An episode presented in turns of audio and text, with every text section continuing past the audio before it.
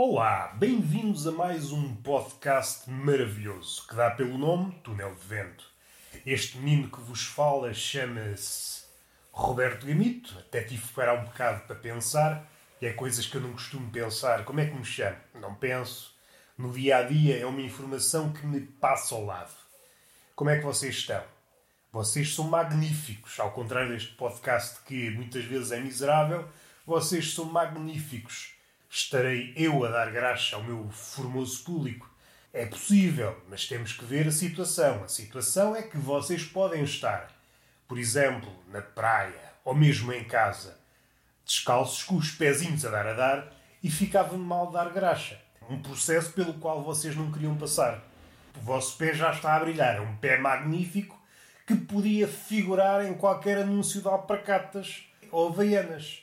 São os pés que, se fosse o agente do, do Inspector Max, não estou a lembrar o nome do, do rapaz, mas ele há umas semanas foi motivo de escárnio devido a aparecer num vídeo a chuchar alegadamente uns dedos de namorada ou companheira e resolveu partilhar com o mundo que carecia de informações, o mundo que carecia de episódios emocionantes, tal como seria esperado, partilhou de todas as formas e feitios, repudiando o ato.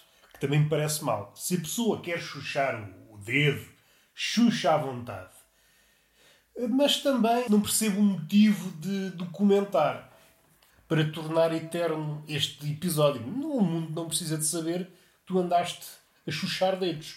Sejas tu quem fores. Podes ser o talhante da esquina, a senhora da retrosaria ou até uma personagem secundária nessa série espetacular que é o Inspector Max. Temos que ver as coisas como elas são. E como é que elas são? Perguntam vocês. Pronto, já estamos aqui a criar aqui uma espécie de atrito. Não vamos por aí. Como é meu apanágio, vou deixar coisas no ar. Já há dois ou três episódios que ando a adiar uma coisa, falar sobre a pandemia, coisinhas que eu fui apontando. Dá-se o caso de eu não saber onde é que tenho de caderno. Não sei onde é que o pus. Então vou falar só de duas coisas assim que estão mais ou menos interligadas. Vou, na mesma, falar de coisas sobre a pandemia, pequenas migalhas biográficas que aconteceram, claro, é por isso que se chama biográficas, mas que também podem acontecer com mais pessoas. Essas coisas que nos acontecem quando uma pessoa sai para a vida em busca de merda.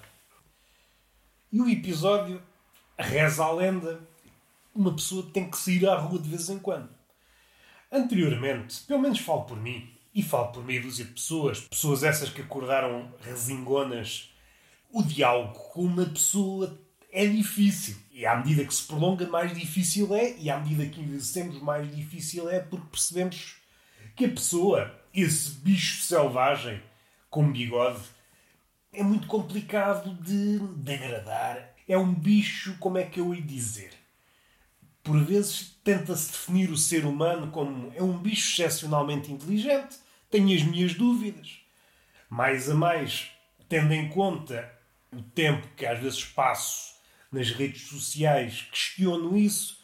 Será o homem um bicho excepcionalmente inteligente? Olho para certas coisas, para o Facebook, para o Twitter, para o Instagram, para o TikTok e percebo se calhar os cientistas precipitaram-se. Somos criaturas sensivelmente inteligentes. Ou, para ser ainda mais científico, mais rigoroso, somos criaturas ocasionalmente inteligentes. Quando dá. Quando não dá, também não esforçamos. Mas não é por aí que eu quero. Este contacto com as pessoas em tempos de pandemia é tudo mais difícil. Parece que está tudo sempre à beira de escambar. E as pessoas não facilitam. A pessoa não facilita. Tanto é, por exemplo, comigo, gosto de espairecer, como pessoa que sou, e às vezes animal também, sentar-me, beber o meu cafezinho, beber a minha água, ler o meu livrinho, escrever as minhas coisas, os versos para o manjerico. E isto anteriormente já era difícil, porque uma pessoa a ler ou a escrever, como é que eu ia dizer? É visto como um bicho exótico.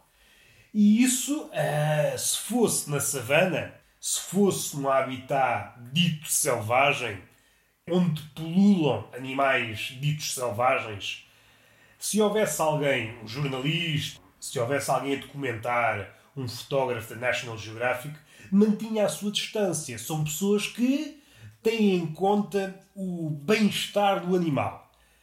Ora, no mundo civilizado, a pessoa que observa o bicho exótico, neste caso eu, pessoa que está a ler ou a escrever, não tem em conta o bem-estar do animal. Esta pessoa, por acaso, sou eu. E então aproxima-se, como é que eu ia dizer? Não é cautelosamente, como se fosse um leão em direção à gazela pelo restolho, baixando-se, tendo em conta que, ao mínimo sinal, ao mínimo estardalhaço, lá vai a presa, lá vai o jantar, lá vai o almoço. Não. Uma pessoa no mundo real, ao avistar um bicho exótico sentado na pastelaria, aproxima-se espalhafatosamente. Que é como quem diz, fode-nos a concentração e fode-nos a fruição que este bicho possa eventualmente estar a ter vamos fazer aqui um à parte. Por vezes, dá-se o caso, seja na leitura ou na escrita, uma espécie de. não é uma bolha, mas também é uma expressão que podia ser usada, só não a uso porque está cheia de dadas, muita gente a usa atualmente e já não quer dizer nada, mas é uma espécie de atmosfera. E no limite, e é esse o estágio que quem escreve ou quem lê quer atingir, é uma espécie de transe onde se alheia do mundo, e isto pode ter conotações negativas, mas também tem conotações positivas, porque significa que a pessoa que está a ler, a pessoa que está a escrever, está numa ligação ativa com aquilo que está a fazer. Há uma ponte que o liga ao ofício. Quanto mais dispersos estamos, menos incisivos, menos intensos conseguimos ser. E isto pode ser visto de um, de um prisma muito prático. Somos seres finitos em matéria de energia e de capacidade e de inteligência, supondo que há, e à medida que nos dividimos, essa inteligência vai sendo repartida. Não é uma equação, ou melhor, não é uma operação líquida. O cérebro é dinâmico e não tem sempre as mesmas capacidades. Imaginando, ele num certo minuto tem 100 de capacidade, no outro pode ter 200, e de repente vê um pitel andante e dispara em capacidades, mas é uma capacidade que está direcionada para a marotice. Não é, pelo menos à primeira vista, imaginando que alguém está a ler poesia, uma poesia desprovida de marotice. Estou a pensar, por exemplo, por exemplo, os poemas de Busson, e de repente é interrompido por esse, por esse pitel andante, essa pessoa bem composta de carnes, e todo o miolo se direciona para essa pessoa e começa a magicar marotice. Marotice essa que pode aflorar no rosto, se for uma pessoa que não tem poker face. Por outro lado, se conseguir conservar essa marotice, hum, consegue passar só figura de parvo. É isto que, que sucede. Ok, é só para dizer que o cérebro, apesar de dinâmico, tem as suas limitações, não é infinito. Não é infinito no que toca a possibilidades e no que toca a execuções. Não consegue dividir-se em múltiplas tarefas e prestar o máximo a todas elas ao mesmo tempo. É impossível. Sejam vocês quem forem. Uma pessoa, por exemplo, eu estou a escrever ou a ler qualquer merda, de repente há alguém que, por que não, Convém frisar que estou uh, num sítio pequeno, que é como quem diz uma vila. A vila, ao contrário da cidade, é mais propensa a encontros de terceiro grau. Extraterrestres, velhotes, tronco nu, bigodes do tamanho de varas, enfim. Mas neste caso, eu estou no meu transe a escrever ou o que for Estou ali todo contente da minha vida e de repente, quando olho para o lado, está um velho sentado ao meu lado. Isto, antes da pandemia, era já uma situação que me causa alguma comichão. Eu sou um ser todo de comichões. Podia dar-se o caso de conhecer o velhote e aí a comichão reduzia-se umadinha. Nem isso é um critério para o velhote. O velhote vê uma cadeira e senta-se. Não faz o inquérito mental. Esta pessoa, conheço-a? Não, então não me sento. Esta pessoa, há mais mesas vazias? Dezenas. Não, vou sentar-me junto desta pessoa que eu não conheço. É isto que eu vou fazer. E então senta-se. Começam a olhar, um velho, que vocês já sabem, começa a fazer aquele. Há dois tipos de velhos nesta situação. Há velhos que ficam à espera do primeiro passo, que alguém dê a primeira deixa para que a conversa comece a desenrolar e há outros que não perdem tempo e começam logo ali a tagarelar, a desbobinar. Há uns que parece que fazem brainstorming, vão lançando coisas, a ver se a gente pega alguma. A minha filha, não sei o quê, é pá, ontem fui ao médico, este galão está espetacular. E pá, o dia não está assim nada de especial. Vão lançando, a ver se a gente pega em alguma coisa. Eu acho que conheço a sua filha, conhece, você é um filho da puta e vamos já embora. Não, não é nada disto, já aparvalhei a coisa mas é uma questão que me causa comichão. E não nos podemos esquecer, e esta é a cereja podre em cima do bolo, é que estamos em ambiente de pandemia. Devemos evitar o contacto com pessoas e, sobretudo, com desconhecidos. Mais a mais, tem que haver ali uma certa química. Não há química. O velho, se for preciso, senta-se ao nosso colo, mesmo sem química. E imaginem que é um velho tronco nu com uma boina. E eu, epá, eu estava a ler Estava a ler aqui poesia e de repente cai-me aqui um velho ao colo. Quebra-me o transe poético. Estava aqui a pensar em merdas, merdas de elevado quilate e de repente volto à terra. Volto, fico de quatro na lama, com as palmas da mão bonitas porque a lama favorece a beleza. Isto é uma das coisas. Causa-me comichão. Parece que me estão a tirar aos poucos as coisas que me faziam outrora feliz. Tais como estar quietinho numa esplanada, um bocadinho, seja olhar para onde for, seja a escrever, seja a ler, estou sempre à espera que alguém vá parar ao meu colo. Pessoas que andam perdidas, sabem aquelas pessoas que andam perdidas, que já não conversam. Pessoas que estiveram em confinamento durante meses e agora saem à rua à cata de uma conversa. E é o primeiro paspalho. Vê um paspalho, a pessoa, neste caso eu, estou a ler ou a escrever, para os olhos de muita gente é alguém que não está a fazer nada, é alguém que está a pedir uma conversa, alguém que lê e alguém que escreve é alguém que está carente. Isto é a definição de muitas pessoas. É preferível pegar no telemóvel e ver pornografia, aí ninguém nos incomoda.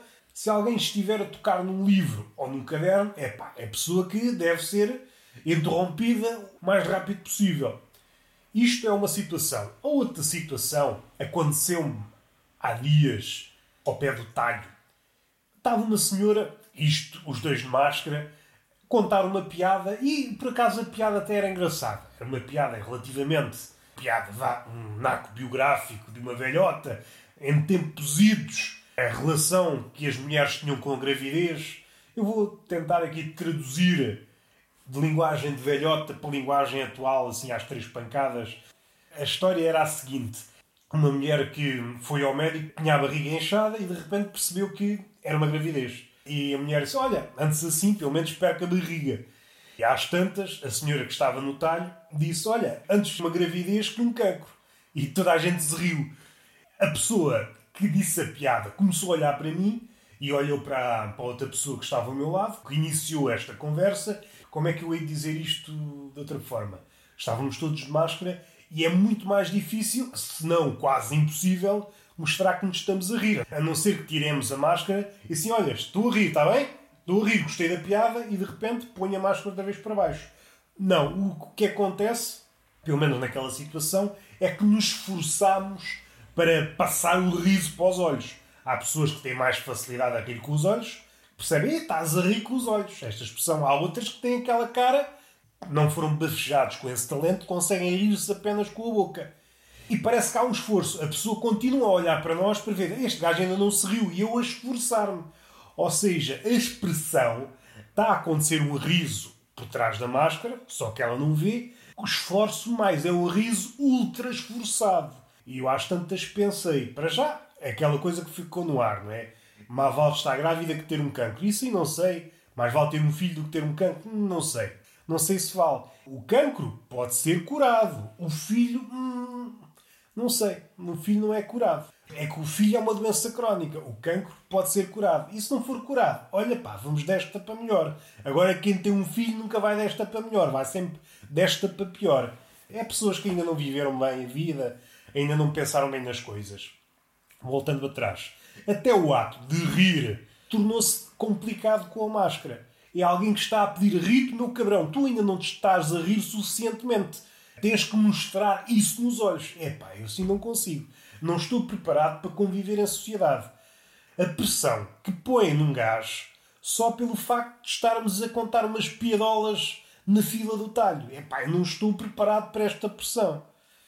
Outra situação também, também relacionada com as máscaras, isto talvez aconteça muito mais em sítios pequenos, aldeias e vilas. Para fazer um callback, imaginem bem ao primeiro episódio onde eu falei de um tema parecido, que é esta coisa de fazermos acenos na rua quando alguém passa, seja em carro, é muita virinha de sítio pequeno, é esse, é estar sempre com a mão levantada. E agora complicou-se o nadinha. Com máscara é mais difícil de identificar a pessoa. O que eu percebi, para mim é já uma, uma proeza, consegues perceber as pessoas com as quais tens uma ligação muito forte, aquelas pessoas que te são íntimas, já decoraste, nem que seja a popa, a pessoa pode estar toda tapada, só que fica a popa de fora, tu percebes? olha, ali vai o, o João Vitor. Agora, se for uma pessoa com a qual tu não convives diariamente, só de longe em longe, a pessoa tem que estar nua. Só assim é que tu percebes quem é a pessoa. Uma máscara, é pá, já deixa na dúvida. Será o Arthur? Será a Dona Maria? Não percebes. A pessoa faz sinal, há aqui uma tensão. Tenho que responder à pessoa, porque estou num sítio pequeno, e se eu não respondo, sou carimbado como hum, mal educado, mas também, se eu respondo e a pessoa mais tarde se apercebe, olha, afinal não conhecia aquela pessoa, foi engano, aquele é um palhaço, então respondeu-me e não me conhece. É pá, é uma pessoa que não interessa. Por isso há ali um momento tenso. Será que levanto a mão? Será que não levanto? É um bocadinho triste. E isto aconteceu no outro dia num restaurante. Estava eu à espera de lugar e houve uma pessoa que me acenou e eu acenei e eu reparei que a pessoa e eu li no olhar: epá, afinal não conheço aquele gajo. Fizemos sinais, dois desconhecidos a fazerem sinais. Então, então como é que estás? Então como é que estás? E, envolvidos 5 minutos, percebemos: olha, afinal não nos conhecemos. Foi apenas estúpido, desculpa pela máscara, parecias minha avó. E eu disse, mentalmente, porque tive vergonha de falar com a pessoa. Estou sempre a ser confundido com a voz. Esta vinha, estas pequenas, estas pequenas comichões que antes não existiam, ou pelo menos não existiam nesta escala, os enganos, os enganos sempre aconteceram, só que agora acontecem numa escala muito maior. Não sei se tem capacidade para viver neste mundo. É um mundo que abunda em equívocos. E isto pode ser levado a um extremo. Imaginem, vocês confundem. Vi na rua alguém que vos faz lembrar uma ex-namorada e de repente está ali uma conversa e de repente fazem sinais, olha, vamos ali para trás. Quando percebem, olha, não, afinal não era. Era apenas o João Vitor outra vez. O João Vitor fez a popa, era o único sinal que o caracterizava e confundiu com o ex-namorado. E era mais ou menos isto que eu queria dizer. É esta a vidinha. É a vidinha, atualmente, é um engano contínuo. Já para não falar no facto de a máscara abafar a voz. Hoje tudo se torna mais difícil de perceber. Eu já presenciei várias coisas. Velhos que tiram a máscara para falar isso já foi abordado neste podcast há meses, mas agora há uma variante que eu apercebi há dias. Velhos que, ao falarem, como não percebem bem o que a outra pessoa está a dizer, vão se aproximando. E quando sabemos, oh, está o velho no colo. E nesse caso não podemos levar a mal. E está feito. Está feito o podcast. Não há palmada, não há beijinho. E até à próxima.